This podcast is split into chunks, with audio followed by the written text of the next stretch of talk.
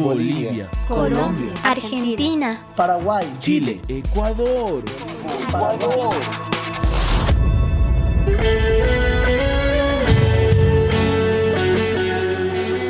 Muchas naciones, muchas naciones. Una voz que proclama las verdades del Evangelio de Cristo, descubriendo las mentiras que engañan a los jóvenes y estableciendo principios para vivir en el Espíritu. Somos Generación Profética. Generación Profética. Somos generación profética. Generación profética. Generación Profética.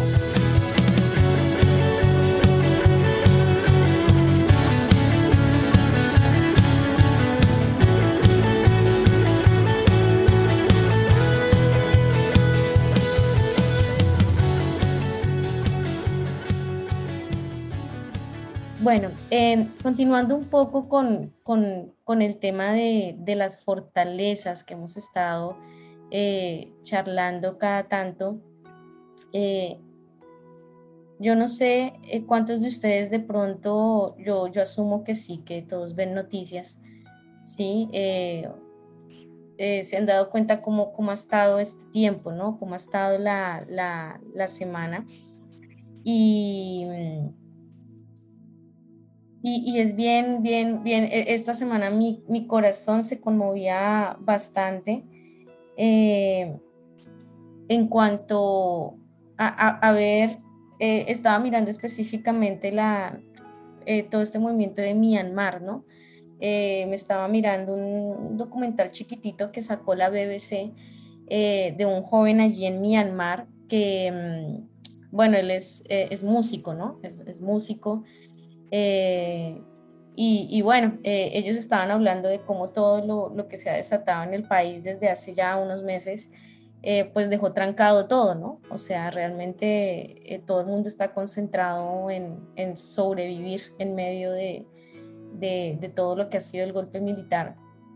Eh, pero era muy, pa- para mí era muy impactante ver la generación, porque él, él hablaba y decía como, eh, yo tengo sueños y todo esto, pero eh, pero literalmente ahorita no podemos pensar en eso. O sea, solo podemos pensar en defender la, la, la democracia eh, del país, ¿no? Y él decía, eh, yo, yo estoy haciendo todo esto porque en tantos años, no, no, no me acuerdo ahorita los datos exactos que hablaba, decía en tantos años, pues nosotros no podíamos votar, ¿verdad? Eh, y ahora que, que podemos votar, pues no quieren respetar nuestro voto, no quieren, eh, como jóvenes, decía. Entonces, eh, él, utilizaba palabras muy fuertes y decía, eh, los militares no están tratando con nuestros padres.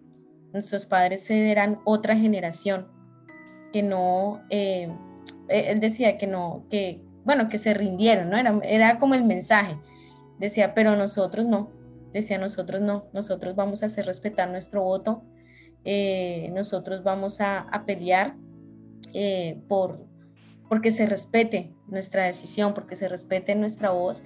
eh, y ya está. Él decía, pues todos los que están muriendo, porque está muriendo mucha gente, decía, todos los que están muriendo, están muriendo feliz, porque de- de- algo así decía él, decía, están muriendo feliz porque, porque, porque estamos muriendo por algo que vale la pena. Decía, y nosotros no, no nos vamos a detener hasta que, hasta que, bueno, hablaba de los militares y, y todo esto. eh, y, y ellos, de, él decía, ¿no? Él decía, antes de ayer murió un amigo mío, la semana pasada murió un primo, murió, ¿verdad? Decía, pero no me duele que hayan muerto. O sea, eran muy fuertes sus palabras. Él decía, no me duele que hayan muerto porque están muriendo por algo justo. Decía, y, y bueno, ¿verdad? Y se acaba sus palabras, obviamente. Em, y, y esta semana había un, un clamor en mi corazón, ¿no? Por, to- por todos estos jóvenes, por toda esta generación, porque yo, yo me, ponía un poco en el lugar de ellos, ¿no? O sea, yo decía, bueno, eh, en el fondo, en el fondo nosotros estamos viviendo en un mundo diferente, ¿sí? O sea, ninguno de nosotros, tal vez eh, Laurimar eh, es un poco de pronto la que se puede acercar a, a entender un poco más el tema de las dictaduras y, y, y, y entender realmente cómo es el ambiente en una nación así, ¿no? Pero de ahí para allá, o sea, ninguno estamos en, en, en un país dictador, ¿sí me explico? O sea, ninguno estamos, bueno, Argentina ha tenido sus temas también, pero, pero bueno, si me explico, o sea, no, no al punto de una guerra civil como está pasando en, en Myanmar. Entonces, yo, yo me ponía en el lugar de este joven y, o sea, yo pensaba en todas sus palabras. Y yo decía, o sea, había algo, eh, mi parte, eh, a ver, ¿qué les digo yo? Esa, esa justicia humana eh, que tenemos todavía dentro de nosotros, decía, bueno, tiene razón. O sea, no sé, tal vez si yo estuviera en su lugar, también estaría en las mismas. O sea, no lo sé, si me explico, em, porque yo pensaba en ellos y, pensaba, ¿cierto? ¿Qué tal si yo me hubiera enfrentada a esta situación? Si fuéramos una generación que está siendo oprimida, eh, si fuéramos una generación, ¿cierto? Que está eh, siendo obligada.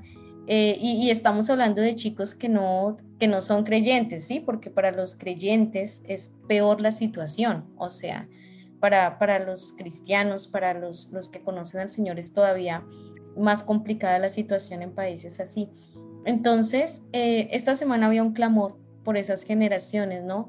En Colombia igual hemos tenido unas jornadas de protesta que no han parado y, y los que están ahí son jóvenes, son jóvenes que, que, que, están protestando, ¿no? Por, por, puede ser que estén protestando por cosas que verdaderamente son justas, eh, como puede que estén, ¿verdad?, influenciados por engaños y, y, muchas cosas. O sea, siempre hay dos, eh, a ver, siempre hay, hay, como dos temas en esto, ¿no? Hay algo que, o sea, que, son, pueden ser que se está reclamando por algo justo, pero también em, pues hay, hay, otro lado de que, de que sabemos que está detrás de todo esto, ¿no?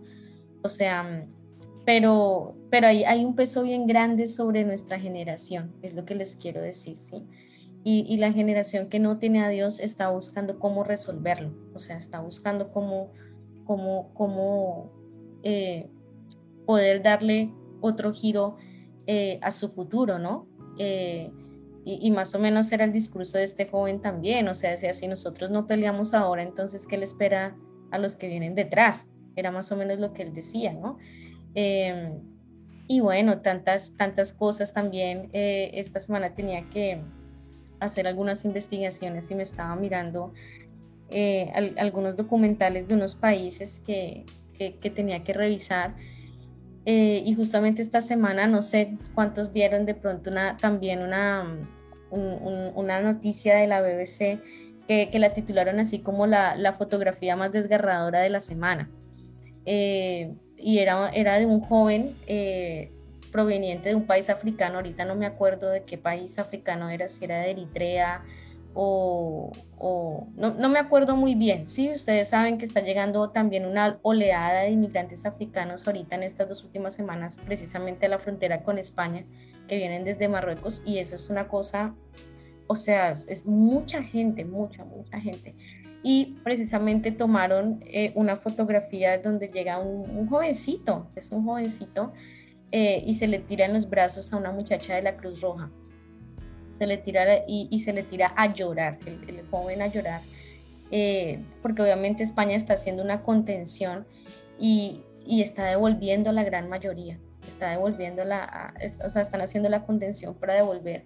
Eh, pero esta mujer de la Cruz Roja no lo, lo recibió, lo abrazaba al joven y, y, le daba agua, porque imagínense, ellos vienen, o sea, ellos vienen de viajar un mes eh, por tierra, mar, pero son viajes terribles, o sea, los viajes que hacen los, los inmigrantes son, son, espantosos, o sea, son, son una cosa, eh, y obviamente ellos prefieren morir que quedarse en, sus países, por ejemplo en África, hay tantos países con tanta represión, ¿sí? O sea, son, son países que están bajo una represión por el Islam, por los gobiernos dictatoriales. La mayoría de países que tienen gobiernos dictatoriales en África eh, también es porque por el Islam, o sea, porque el, gobernante que sube es, es, parte del Islam y, y, pues ellos imparten en muchos países de África la ley Sharia. Eh, bueno, tantas cosas, entonces la gente prefiere zarparse a estos viajes que son, que más de la mitad de la gente muere en estos viajes, o sea, los que llegan es la mano de Dios.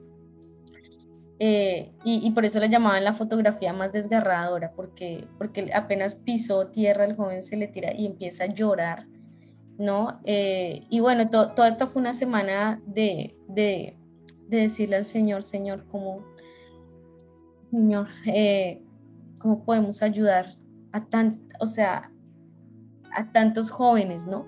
A tantos jóvenes que están clamando en la tierra por un futuro, por ver un destino, por un lugar seguro, por un país donde puedan eh, medianamente eh, tener un poco de libertad, estudiar, ¿no? O sea, tratar de hacer una vida.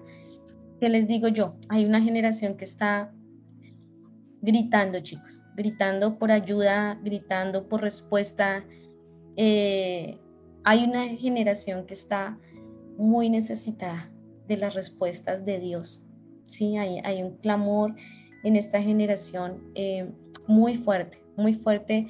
Eh, y creo que esta semana yo lo pude sentir más que, que, en otros momentos, ¿verdad? El, clamor de la juventud allá en Myanmar, el clamor de la juventud africana, el clamor de la juventud aquí en mi nación, en clamor. Y, y si habláramos de, de, cada país, ¿no? De cada lugar, eh, imagínense que, que investigando uno de estos países que les decía, los jóvenes tienen que prestar el servicio mm, militar, ¿sí? no sé cómo se llama en otros países, pero tienen que prestar el servicio militar obligatoriamente. ¿sí? Obligatoriamente ellos tienen que prestarlo y es indefinido. Entonces, una persona puede estar en el ejército, pudo haber comenzado y, te reclutan aún desde que eres un menor de edad. Tú pudiste haber entrado a los 14 años y salir a los 50 años porque es indefinido, es lo que, lo que tu gobierno te, te requiera. Y no tienes otra opción porque el país, por ejemplo, no te da pasaporte sino hasta cuando tienes, si eres hombre, no te va a dar pasaporte sino cuando tengas 50 años. Si eres mujer, no te va a dar pasaporte sino cuando tengas 40 años. O sea, toda la, la juventud, toda la fuerza, te dejan salir de ese país cuando ya estás entrando a una edad que no tienes ni fuerza, ni, si me entiendes que ya no tienes muchas cosas. Entonces, eh, hay niños que entran al servicio militar y van a salir cuando son hombres de 40, de 50 que, que no tienen nada. Entonces, eh, por eso la gente tiene que salir de sus países eh, ilegalmente, ¿no? Ilegalmente. Entonces, tenemos que empezar a tomar conciencia de, de, interceder, de orar y de poder manifestar eh, la ayuda y la justicia de Dios donde podemos, ¿no? Donde podemos, o sea, eh, porque realmente eh, que la palabra dice que nosotros somos la respuesta, ¿no? Que somos la respuesta y, y bueno, les comento todo esto, no, de pronto no para, para hacer una, una empatía almática, pero sí para que nosotros eh, entendamos la necesidad que hay en nuestra generación, ¿sí? Por eso de pronto esta mañana iniciamos dando gracias al Señor, dando gracias al Señor, porque, porque seguro que, que todos tenemos alguna situación complicada, ¿sí? Seguro que, que, hay circunstancias de salud, seguro que hay circunstancias financieras, em, seguro que, bueno, y, y aún a ver, temas más, más complicados, pero, pero es momento de, de que nosotros eh, nos sumemos más al hacer una respuesta de Dios, ¿no? Y decirle, Señor, ¿cómo podemos orar? ¿Cómo podemos, verdad, eh, hacer nuestra parte? Hacer nuestra parte en todo esto como, como generación, como jóvenes. Eh, que hemos conocido el Evangelio, que estamos conociendo la verdad, que tenemos espacios como estos, ¿no?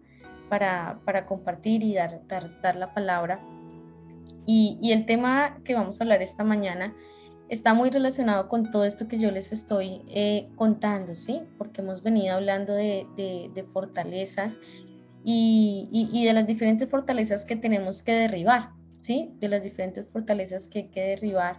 Em, pero entendemos que no solamente hay fortalezas en nuestra vida, en nuestra mente, en nuestro corazón, sino que, que cosas como estas que yo les estoy hablando, ¿verdad? Hay fortalezas territoriales, eh, hay, hay, hay, tantas cosas que, que, se han convertido en una fortaleza, em, pero, pero el Señor nos enseña y Él nos da las herramientas para derribar.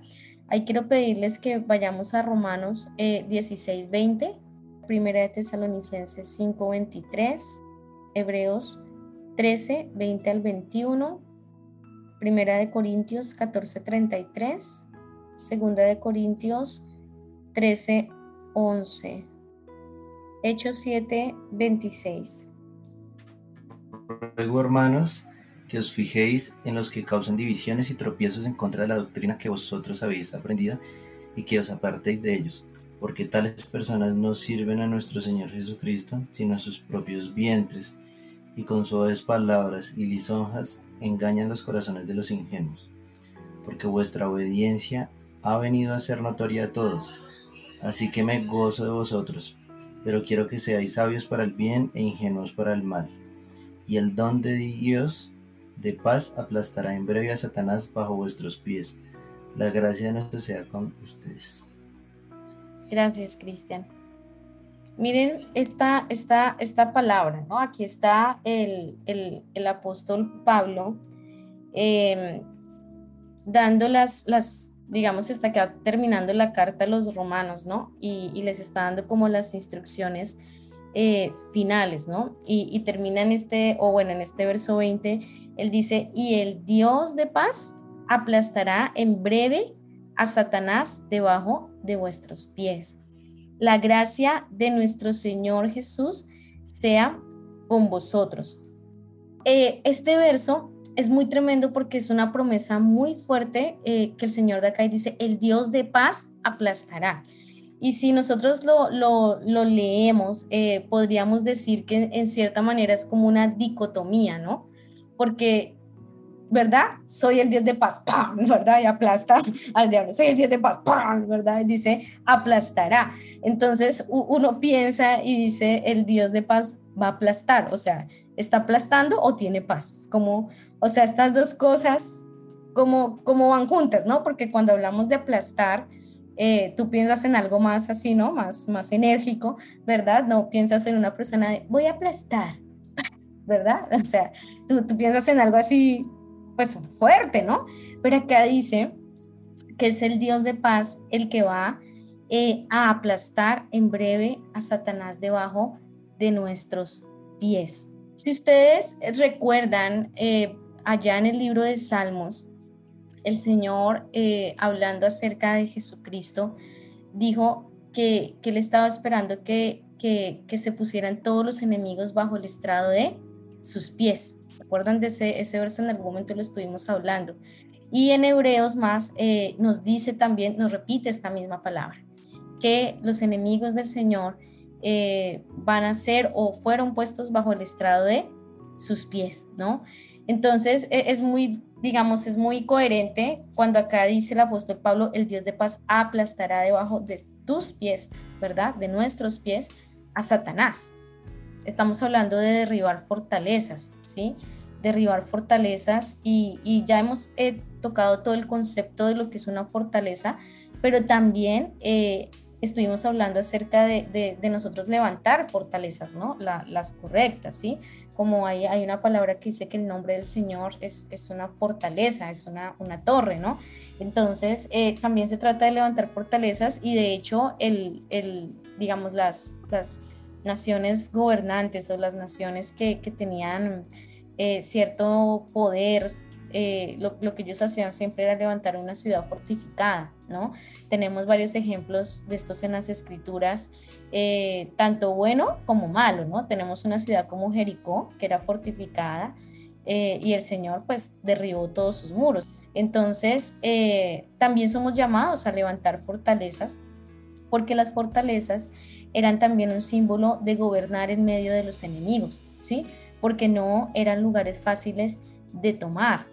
Entonces, así como las fortalezas que no son buenas en nuestra vida o no eran buenas porque creemos que el Señor ha venido derribando en todo este tiempo que hemos compartido, ¿no? Eh, y son difíciles de tomar, también eh, debemos levantar fortalezas, fortalezas y gobernar en medio de los enemigos, ¿viste? Entonces, no sé, si tú este tiempo estuviste derribando la fortaleza de la incredulidad, por poner un ejemplo, pues pues tienes que levantar una fortaleza de fe, ¿sí? eh, porque, porque igual, bueno, derribaste la fortaleza y el espacio que esa fortaleza estaba ocupando, ¿qué pasa con ese espacio? Es un principio de que si tú limpias algo, si tú sacaste algo, si tú renunciaste algo, si Dios te liberó de algo, pues ese espacio tiene que ser lleno. No se puede quedar ahí lleno de aire, ¿sí? O sea, no, ¿sí? no, no, no puede quedar ahí flotando en el aire el, el espacio, tiene que ser lleno. Entonces, si yo he derribado una fortaleza en algo, también debo levantar fortalezas y fortalezas que me permitan gobernar en medio de los enemigos, porque los enemigos siempre van a volver.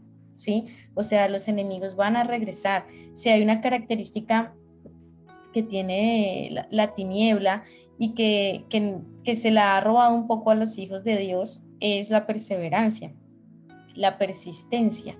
Sí, la, eh, y, y, esto mayormente es lo que nos pasa muchas veces a nosotros.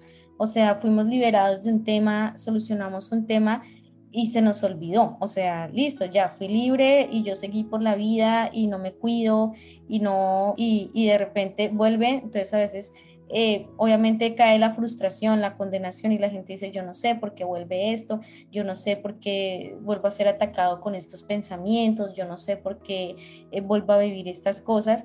Y, resulta que es que no, no ha llenado correctamente por ejemplo, yo en, el último Benjamín o en el penúltimo, no, me acuerdo muy bien, eh, pero yo no sé si se acuerdan que nos enseñaron oraciones muy sencillas, ¿sí? O sea, solo el hecho de levantarte y decir, Señor, eh, Señor Jesucristo, revísteme hoy de ti, por favor, o sea, yo, yo me quiero revestir de ti, Señor, y lléname en este día de tu presencia, de tu palabra, eh, si me explico, o sea, de pronto no va a ser una oración de una hora, ¿sí? Pero eh, son, son verdades tan sencillas que quien, ¿quién nos dice que el Señor no responde a eso? ¿Sí? O sea, puede ser una oración de 10 minutos, pero el Señor va a responder, ¿sí? Entonces, eh, a, veces no, no, nos tomamos ni el tiempo para llenar así sea con una pequeña oración algo de nuestra vida del Señor, ¿sí? y, y, lo miras a Él, ¿ya? Ahora, yo te digo, si tienes la hora para orar y adorar, pues hazlo. Estás en sintonía de Querigma Radio, extendiendo el mensaje del reino de Dios a todas las naciones de la tierra.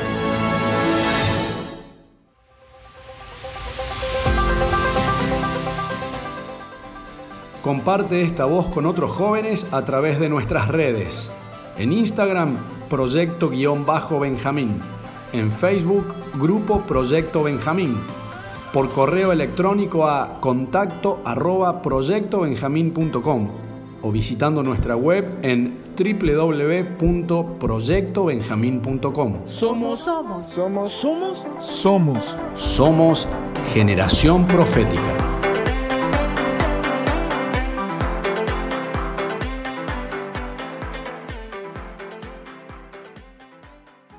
o sea, los tiempos que tú puedas meterle al Señor y meterte con Él, hazlo, o sea, va a ser muy bueno. Entonces, necesitamos eh, levantar fortalezas y acá dice que el Dios de paz aplastará en breve a Satanás bajo nuestros pies. Nosotros necesitamos entender eh, que, este elemento de la paz es muy importante en medio de la batalla, ¿sí? este elemento de la paz es, es muy, em, y, es un elemento en el que muy pocas veces eh, pensamos, ¿vieron?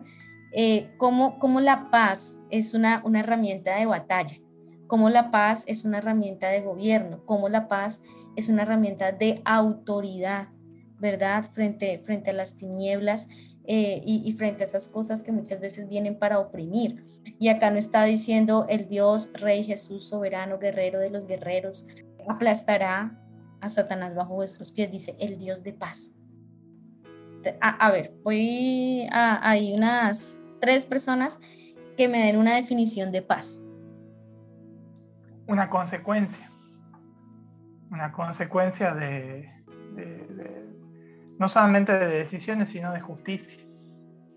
O sea, eh, no es que viene antes la paz por, por sobre la justicia, sino que viene después de haber vivido en justicia, en amor, en verdad?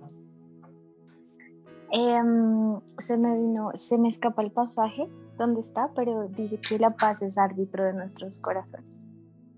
Eh, un concepto que, que siempre he manejado de la paz es que la paz es la atmósfera donde Dios puede establecer su gobierno.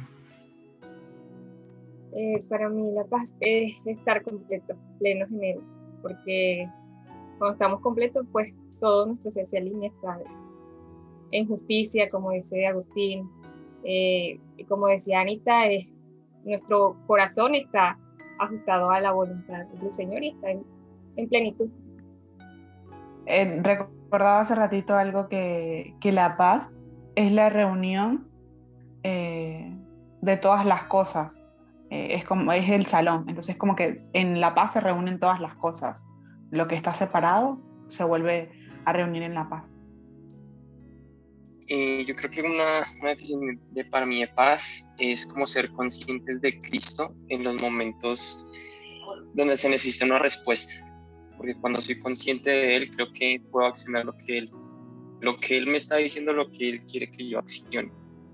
Como ustedes saben, la palabra paz eh, viene de la palabra shalom, ¿no? De verdad, conocida palabra shalom. Eh, y ciertamente dice que, digamos, su, significado base es seguro, estar seguro. Ese es, ese es un significado base.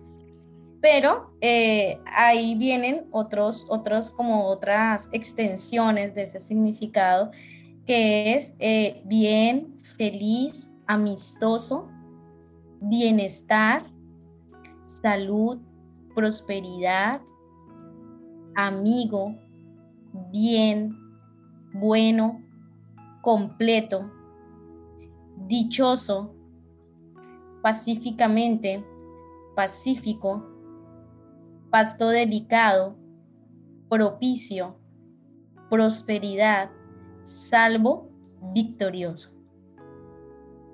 Qué lindos eh, significados, ¿no? Así que eh, creo que en esta mañana eh, la mayoría podríamos decir que al menos alguna de estas cosas hemos experimentado, ¿sí?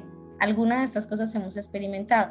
Ahora, pensando en la, en la introducción que, o en todo esto que les estaba contando de, de, lo que está pasando con, con, la generación de jóvenes, eh, tú piensas, y todo esto que yo les acabo de leer, que eh, digamos en otras palabras es lo mismo que, que, la mayoría de ustedes dijeron, son en palabras más cortas, ¿no?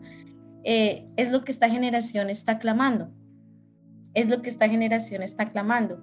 Quieren estar seguros, quieren estar bien, quieren ser felices, ¿verdad? Acá dice amistoso. Eh, quieren tener bienestar, quieren tener salud, quieren tener prosperidad, quieren estar completos, ¿verdad? Em, quieren estar salvos, quieren victorias.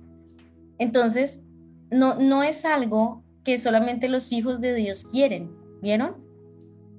Es algo que en general la tierra está, está clamando por estas manifestaciones. Y acá dice que el Dios de paz aplastará en breve a Satanás. Tenemos algunos principios, eh, ¿verdad? Eh, Agustín decía la paz es consecuencia de algo, ¿sí? Em, eh, otros hablaban eh, igual, ¿verdad? Luis decía es consecuencia de, ser conscientes de Cristo eh, y así sucesivamente, ¿no? entonces entendemos que la paz hace parte de, a ver, e, en teoría hace como parte de la vida natural, ¿sí? De estar en Dios, hace, hace parte de conocerle, es algo que debería estar presente. Pero si nosotros pensamos en todos estos significados, eh, que son solo significados, ¿sí? Más no puedo decir que es la revelación de lo que es la paz porque solamente estamos leyendo significados. Em, nosotros podríamos en esta mañana decir, bueno, creo que hay algunas áreas en las que no tengo paz, ¿sí? Eh, si, pensamos solo en lo, que, en lo que ustedes han dicho y en lo que hemos leído, ¿sí? Hablando de lo, de lo raso, de lo, de lo literal, solo mirando podríamos decir que hay algunas cosas en las que no tenemos paz. A veces nosotros, como decía, dice, nosotros nomás buscamos a veces la paz o, como dice, la tranquilidad. Pero que nosotros que, que a veces uno no lo, por ejemplo, la paciencia, a veces uno como que se, se queda sin impaciente y como que ¿qué hay de eso que a veces uno pasa por esas, esas, esos procesos? Pero, y otras también no lo vivimos, pues como dice, y no, no lo practicamos, solamente lo leemos, como dice un dicho, a veces uno lee nomás, pero no lo vive. Y que te digo, es cierto. Ahora miren lo que el apóstol Pablo le está diciendo a la, a la iglesia en Roma. Es muy interesante porque este versículo eh, tampoco está suelto, ¿sí? Tampoco está suelto. De hecho, él, en esta porcioncita, él, eh, él les comienza diciendo que le pongan atención a los que causan disensiones y tropiezos eh, en cuanto a la doctrina que ellos han aprendido, ¿sí? En cuanto a la enseñanza que han recibido de Cristo, es lo que le está diciendo ahí. Y les dice, porque ellos no sirven a Cristo, sino a su propio vientre, ¿no? Pero es muy interesante lo que les dice en el verso 19, porque vuestra obediencia, hablándole a los hermanos en Roma, ha venido a ser notoria para todos. Él le dice, ha venido a ser, y después de que les dice eso, es que les dice, el Dios de paz aplastará en breve. Sí, o sea, ellos estaban teniendo eh, problemas, ¿no? Dice que hermanos que estaban eh, con hermanos, no, con personas que se hacían llamar hermanos, pero estaban causando disensiones, tropiezos, ta, ta, ta. Y dice que, o sea, en contraposición a esto, la obediencia de ellos ha sido notoria a los que estaba dirigiéndoles la carta. Entonces, al ser notoria su obediencia, dice, el Dios de paz va a aplastar a Satanás en breve bajo vuestros pies. O sea, ellos como iglesia en Roma tenían una batalla porque por este problema que Pablo está mencionando. Pero les dice a ellos, al ser notoria su obediencia, les termina diciendo, el Dios de paz va a aplastar a Satanás bajo vuestros pies. Aquí Pablo comienza con un principio y dice, porque su notoria, su obediencia, perdón, ha sido notoria, el Dios de paz va a aplastar a Satanás en breve bajo vuestros pies. Entonces, eh, nosotros debemos entender que nunca nuestra victoria eh, va a venir de las ansiedades, de las emociones o, de la agudeza intelectual eh, que podamos tener. Eh, tampoco va a venir de cómo nosotros podamos juzgar con nuestros ojos las cosas o con nuestros oídos, sino que viene de conocer a ese Dios de paz. ¿Por qué uno pierde la paz? Porque no se siente seguro, ¿sí? Sea de la salud, sea de las finanzas, sea de una circunstancia e, empiezan a saltar ¿no? muchas cosas, incredulidad, inseguridad, negativismo, ¿sí? como, como lo queramos llamar. Eh, y eso viene de, empezar a tener esa sensación de no estoy seguro de que esto vaya a salir bien, de que no estoy seguro que esto está bien. Y, y eso es bien, bien, bien fuerte, ¿no? ¿De dónde viene la seguridad? De que tú puedas confiar. ¿Sí? Miren, yo no sé si a ustedes les ha pasado eh, cuando vas de copiloto o sea, hay personas con las que tú te subes al auto y es como que, si me explico, o sea, la persona puede ir a 130, pero tú te sientes, bueno, 130 hablando de kilómetros, ¿sí? Si hablamos en millas, hablemos de alguien que vaya a 60 millas, ¿sí? Por hora, eh, o, un poquito más, 70 millas. Eh, y es como que puede ir a lo que sea y tú, si me explico, relax, ¿verdad? El paisaje se te pasa en cámara lenta, el, pero hay otras personas con las que tú te subes, ¿verdad? Y, de pronto no va tan rápido, pero todo el tiempo tú vas con el corazón en la mano, ¿sí me explico? Y de pronto la persona no maneja mal. hay personas que te dan seguridad, y yo lo hablo en el volante porque es como lo, lo, más eh, que se me viene, pero hay otras que sencillamente no te dan. O sea, no importa que vayan como una tortuga, ¿sí? O sea, no importa que vayan a, a, a 50 kilómetros ¿verdad? Tú sientes que van a 90, que van a 100, que van a 120. Vieron que el tema de, sentirse seguro es un tema de confianza. Entonces, el, poder sentirte seguro te va a traer paz. Entonces, el poder conocer al Dios de paz significa el poder confiar en Él. O sea, la paz va a ser primero un resultado de confiar en Él. ¿Sí? Ya después, eh, ahí vemos también, según la carta a los romanos, que son resultados de obedecer y ahí se le van sumando tema justicia, ¿verdad? los otros ingredientes, eh, si podemos decir así, eh, que hacen que, que, que, que el Dios de paz pueda manifestarse en nuestras vidas. Pero lo primero, lo primero es que la paz viene de confiar en Dios, de confiar en nuestro Padre. Cuando una persona está en paz, por ejemplo, cuando ha obtenido victoria en su vida, ¿vieron? Eh, cuando alguien experimenta la victoria, también experimenta paz. porque dice, vencí. Pero ¿cómo vive una persona que no, que no experimenta victoria? Vive todo el tiempo angustiada o deprimida o triste, ¿no? Eh, eh, entre más sana una, es una persona, más fácil va a confiar. Entre menos sana es una persona, le cuesta mucho trabajo confiar. Entonces, por ejemplo, sí, confía en Dios, pero no confía en las personas. Entonces, nunca tiene paz en sus relaciones. Nunca tiene paz en sus relaciones. Siempre es entendida mal, eh, siempre es interpretado mal sus actos, sus palabras, ¿no? Eh, porque listo, todo bien con Dios, pero con las relaciones no puede tener paz. Y yo les digo una cosa, por ejemplo, si yo quiero paz, tener paz en mis relaciones, tengo que aprender a confiar en la gente. No se trata de confiar en Dios, se trata de confiar en las personas. ¿Vieron? O sea, el tema de mis relaciones no las va a arreglar Dios. Yo las tengo que arreglar. ¿Cómo? Confiando. Confiando. Porque, porque la seguridad es un fruto de la confianza. Entonces, eh, ahí estamos, ¿verdad? La, seguridad es un fruto eh, de la confianza. La palabra dice que eh, nos cuidemos de los dardos que el enemigo constantemente envía, ¿cierto? En el libro de Efesios habla de los dardos de fuego. Hasta el día de hoy, eh, a ver, en la comprensión que tenemos, hemos visto que em, los dardos de fuego pueden ser varias cosas, ¿sí? A ver, les doy la palabra.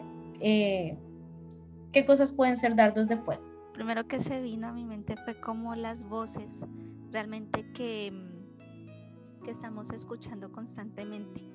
Entonces uno a veces tiende a confiar mucho, ¿qué te digo? Digamos, en un mejor amigo, bueno, de pronto a veces em, hasta en tu propia familia y tal vez por ahí se les escapa algo que que no, no era de parte del Señor exactamente. Entonces eso queda allí como inmediatamente, mm, sí, como un dardo, como una eh, lanza que sale. Y, y me acordaba mucho de que por eso el Señor nos habla del escudo, de que tenemos que tener un escudo de la fe, porque pues siempre se viene la imagen como de un guerrero, o sea, de estar atentos para poder poner ese escudo ante esas flechas que a veces son lanzadas o de pronto alguien que comentamos cualquier cosa de algo que estamos sacando adelante o una situación y no dan como el mejor consejo. Entonces, es tener mucho cuidado qué voces estamos recibiendo, qué palabras. Y justamente hoy, no sé si pues en sus celulares sea lo mismo, en, la YouVersion, en la Biblia, hablaba sobre em, el tener mucho cuidado de nuestra lengua, porque pues en ella está el poder de la vida y la muerte. Entonces nuestra lengua es un instrumento, una herramienta que debemos cuidar muchísimo, no solo de otras personas, aún nosotros mismos cuidarnos de saber qué estamos diciendo ante alguien que se nos acerque a, consultarnos algo. Eh, creo que un dardo puede ser la duda, porque eh, me comentaba ahorita Ande que está con la, bebé, que me dice que, que esos dardos es cualquier cosa que atente contra nuestra fe, porque los dardos son lanzados contra, contra el escudo.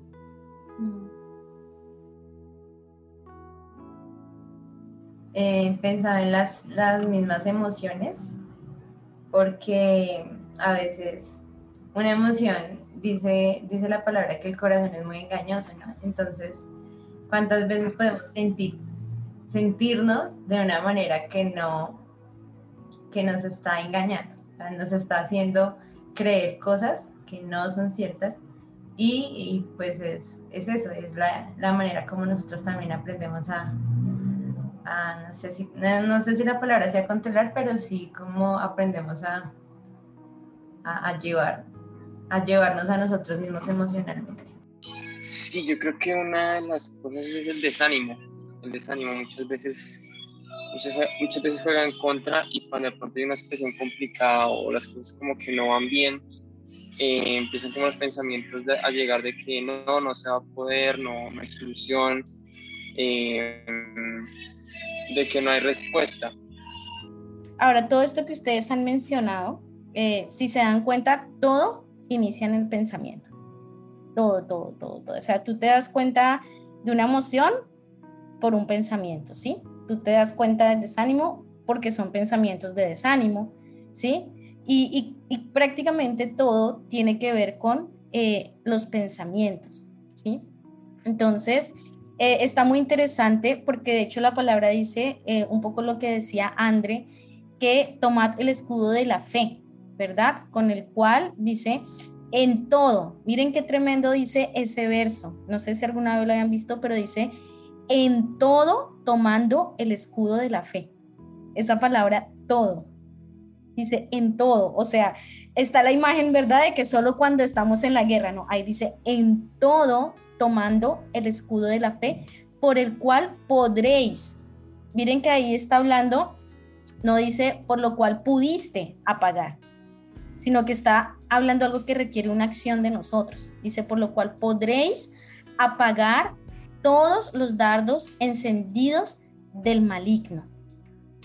Los dardos, eh, para que se hagan la imagen, son más o menos como flecha, otros los describen como una lanza corta o una jabalina corta, ¿sí? Pero acá Efesios te hace la, la especificación, dice los dardos encendidos. No es solamente, entonces, lo primero, los dardos vienen de afuera, ¿sí? O sea, eh, por eso dice apagar los dardos que son enviados. Y puede ser, eh, si hablamos de la figura de un dardo o de una flecha, dice que puede ser una punta cubierta con un material combustible que se enciende al ser lanzado.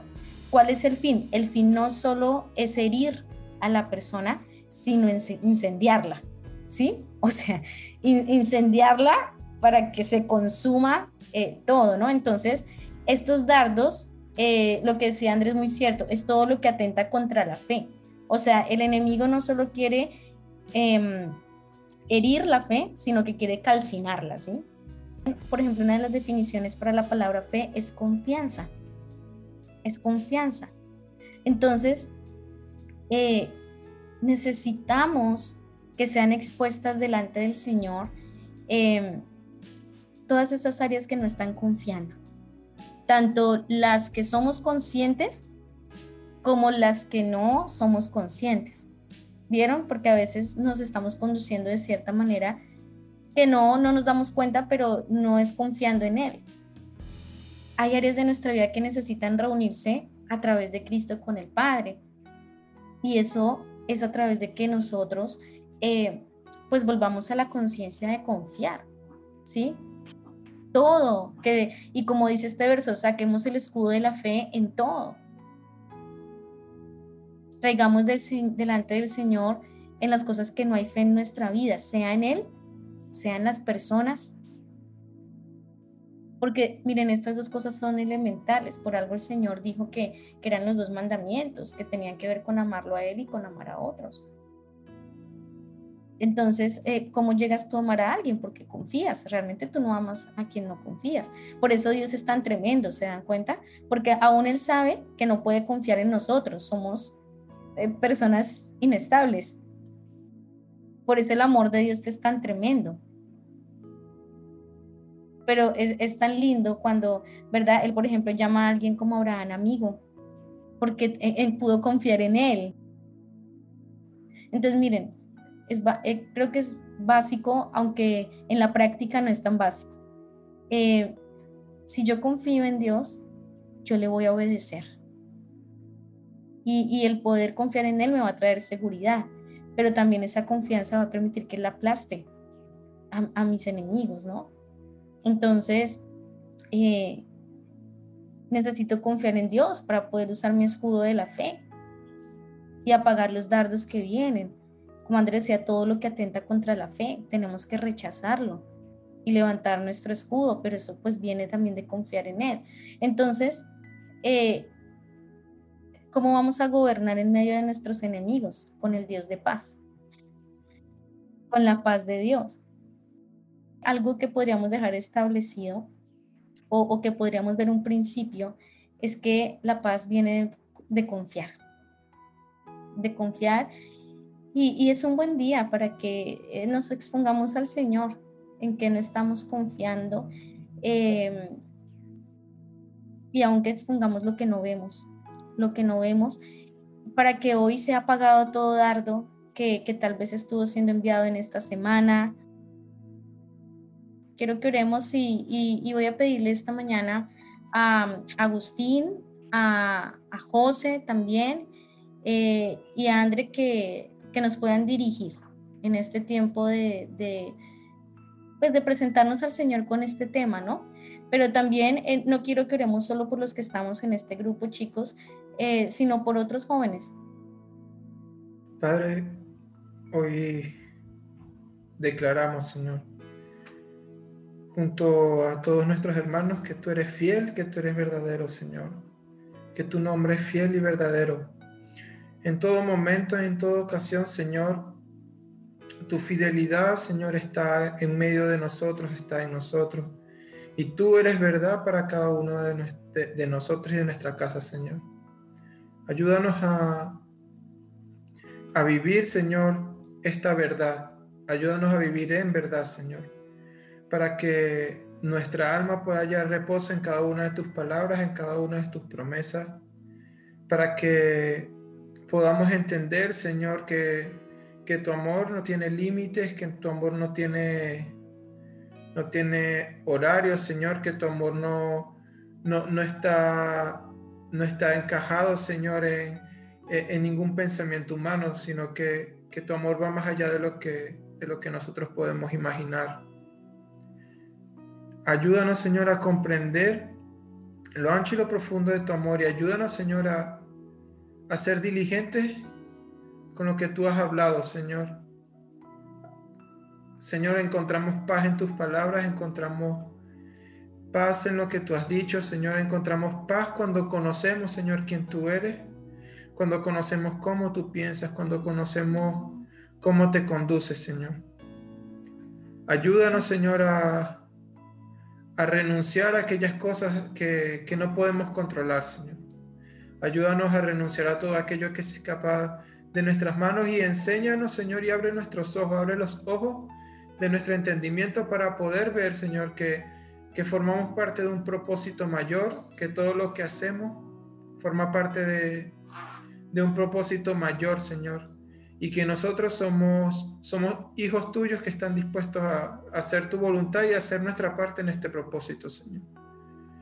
Señor, yo, yo declaro que, que en todo embotamiento de la mente, Señor, hoy, hoy se va, que todo enredo, Señor, en los pensamientos, en el corazón, hoy vienes tú con tu luz Hoy vienes tú como luz, hoy vienes tú como verdad a deshacerlo, Señor. Tus palabras son luz, Señor, que deshacen las obras del enemigo en nuestro corazón, nuestros pensamientos. Tus palabras son luz, Señor, que, que muestran el camino a seguir y que nos enseñan a confiar, a confiar, Señor. Enséñanos a guardar puro nuestro camino.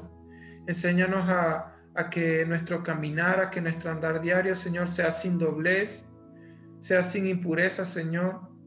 Enséñanos a, sumergirnos en tu palabra, Padre, y pon en nosotros el querer como el hacer, Señor, para que cada una de estas palabras sean vida.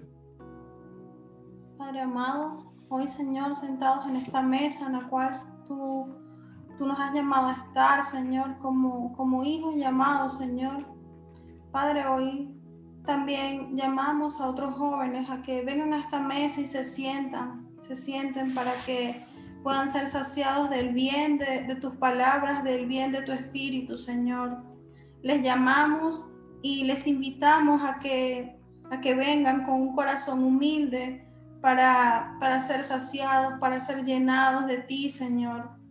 Padre, aún nosotros derribamos, Señor, con nuestra voz toda fortaleza, Señor, que, que esté en la mente, Señor, de los que estamos reunidos en esta, en esta mesa, Señor, y aún de los que han de venir, Padre. Derribamos, Señor, esas fortalezas para que, para que podamos estar con un corazón, con un corazón correcto, Señor, en tu presencia, para que podamos estar, Señor, de una manera, de una manera limpia, Señor, sin dobleces, Padre, sin dobleces en nuestro corazón, sin dobleces en nuestra mente, Señor, para que de una forma íntegra, Señor, podamos caminar, Señor, en tus palabras, caminar en lo que tú tienes por delante en este tiempo. En el nombre de Jesús. Señor, establecemos tu manto, lo extendemos con, tu, con el amor y la revelación que para todos los jóvenes, para todos esos jóvenes que buscan recibir amor, porque uno no puede dar de lo que no tiene. Y lo reciben aunque no te crean, porque te ven, te van a ver, van a, van recibir tu manifestación, Señor, en sus corazones, en sus mentes, y por consecuencia van a tener paz en sus vidas. Como decía André, les abrimos la, la, puerta y los dejamos que se sienten en esta mesa, porque todos tienen un lugar siempre y cuando decidan así sentarse. Te damos gracias, Señor, porque tu amor no tiene límites. Llega a donde nosotros ni siquiera llegamos a imaginar. Tu amor es aquello que da paz, sana y da entrega vida en todos. Y te damos gracias porque no lo merecemos, nunca lo merecimos. Pero gracias a Cristo estamos hoy acá, para vos, para servirte, Señor. Y como casa te damos gracias. Muchas gracias, papá. En nombre de Jesús. Amén. Padre, y nosotros oramos por toda la generación de jóvenes en este tiempo, Señor, que están eh, tan, tan dolidos, que están clamando, Señor, por esa, por esa paz, por esa seguridad, por ese bienestar. Señor, soltamos una voz, porque Señor, nosotros sabemos que, que solo tú, tú eres quien se dio, Señor, para que, para reconciliar, para entrar en paz otra vez a los hombres, a la creación, con el Padre. Señor, y nosotros oramos porque toda esta generación que está buscando por tantos caminos, esta seguridad, este bienestar, Señor, y que, que han tomado, Señor, tantas decisiones de, buscarlo de, de tantas formas distintas, Señor. Pero solo hay un camino y eres tú.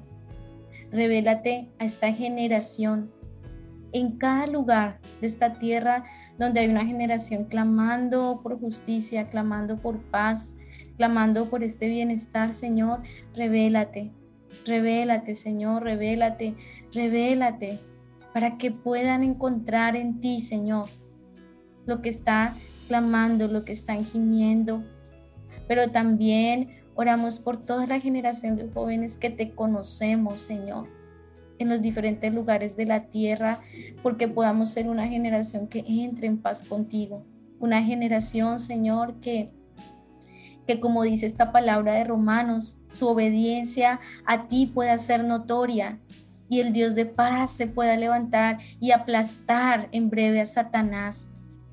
Señor, haznos una generación Haznos una generación, Señor, que pueda manifestar al Dios de paz en la obediencia, en la confianza. Señor, y en este momento también se suelta un viento de tu espíritu, se sueltan vientos de fe, apagando los dardos que las tinieblas habían enviado, Señor. Señor, y enviamos, te pedimos en esta mañana que envíes ángeles, ángeles que puedan sacar esos dardos de todos los jóvenes, Señor, que, que han sido atacados con tantos dardos contra su fe. Envía tus ángeles esta mañana, envía tu viento y tus ángeles, Señor, tanto para apagar como para sacar estos dardos de los pensamientos, de las vidas, Señor. Señor, y venga, venga un tiempo, venga una generación, que seamos la generación que confía en ti, Señor, que confía en ti, que confía en ti, Señor. Señor, y, oramos, Señor, de que puedas revelarte, así como venía orando Lore, Señor, puedas revelarte sobre, sobre cada joven, Señor, Oramos, Padre amado, también que tu luz pueda resplandecer sobre ellos. Tu luz pueda resplandecer sobre ellos, Señor. Y que cada, cada pensamiento, Señor, que, que quiera venir pueda, pueda habilitarse una herramienta para poder vencer, Señor, para poder vencer. Porque has, dicho sobre nosotros, Señor, eh, que hay espíritu de valentía. Hay espíritu de valentía para, para poder vencer todo dardo, para poder vencer aquello que se quiera venir a atacar a, a las generaciones, Señor. Y hablamos fortaleza, hablamos valentía, valentía, valentía para prevalecer, para permanecer, para estar cimentados sobre la roca. Y que todo pensamiento que quiera venir a atacar, que quiera venir a ser de, tropiezo a las generaciones pueda ser callado, pueda ser apagado, pueda ser eh, con tu palabra, pueda ser apagado, Señor. Oramos que se habiliten esas herramientas, esas estrategias, Señor. Oramos, Padre amado. Y oramos, Señor, también de que cuando se vean, Señor, y aún lo oro sobre nosotros, cuando nos veamos en esos momentos de, de encrucijada, de que no sabemos para dónde ir, Señor, está el cuerpo, está el cuerpo que puede ayudar, está el cuerpo que puede venir a auxiliar a, a los miembros. Y Señor, nos reconocemos en el cuerpo, nos reconocemos en el cuerpo y aquellos que no se vean como parte del cuerpo, Señor, los llamamos los llamamos a que puedan estar unidos al cuerpo. Somos miembros de un mismo cuerpo del cual Cristo es la cabeza. Y Señor, y aún los jóvenes, Señor, que no han podido reconocerte, Señor, que nosotros podamos orar e interceder por ellos, Señor, que puedan ser despertados, que puedan ser activados,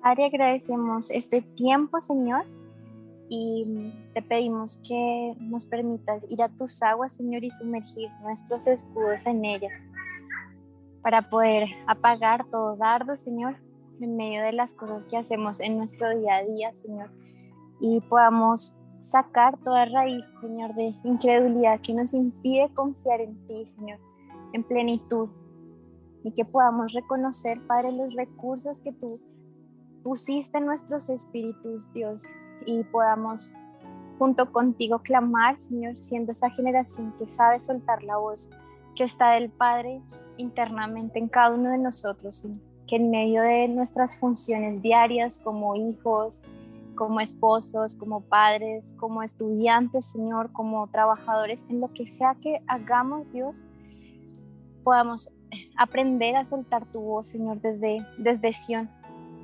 y poder entender, Señor, que ni nuestros gobiernos, ni, ni la política, Señor, ni la justicia de este mundo va a poder levantar voz, Señor, y dar respuesta a toda la necesidad, Señor, que, que las personas tienen de ti. En el nombre de Jesús, yo declaro que nuestros escudos, Señor, son sumergidos en tus aguas para quitar toda raíz de incredulidad que nos impide confiar plenamente en ti, Señor y que podamos reconocer quién es el que nos sostiene, que eres tú, Padre. Y, y, podemos clamar por tu Espíritu, Abba Padre, en todas las situaciones que, que, que experimentemos, tenemos al Abba Padre para clamar. Y soltamos esta voz ahí en nuestras casas, en donde estamos, Abba Padre, Abba Padre. Te bendecimos, Señor, y, y te damos gracias por, por todo lo que vimos hoy, Señor. Y que podamos levantar fortaleza, Señor, de plenitud en ti, sabiendo que tú eres nuestra roca, nuestro fundamento, nuestra fortaleza, Señor. Ponemos nuestra confianza en ti, Señor, y, te agradecemos, Padre.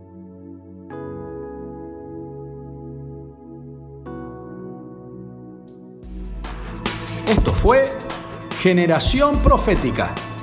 Te esperamos en nuestro próximo programa.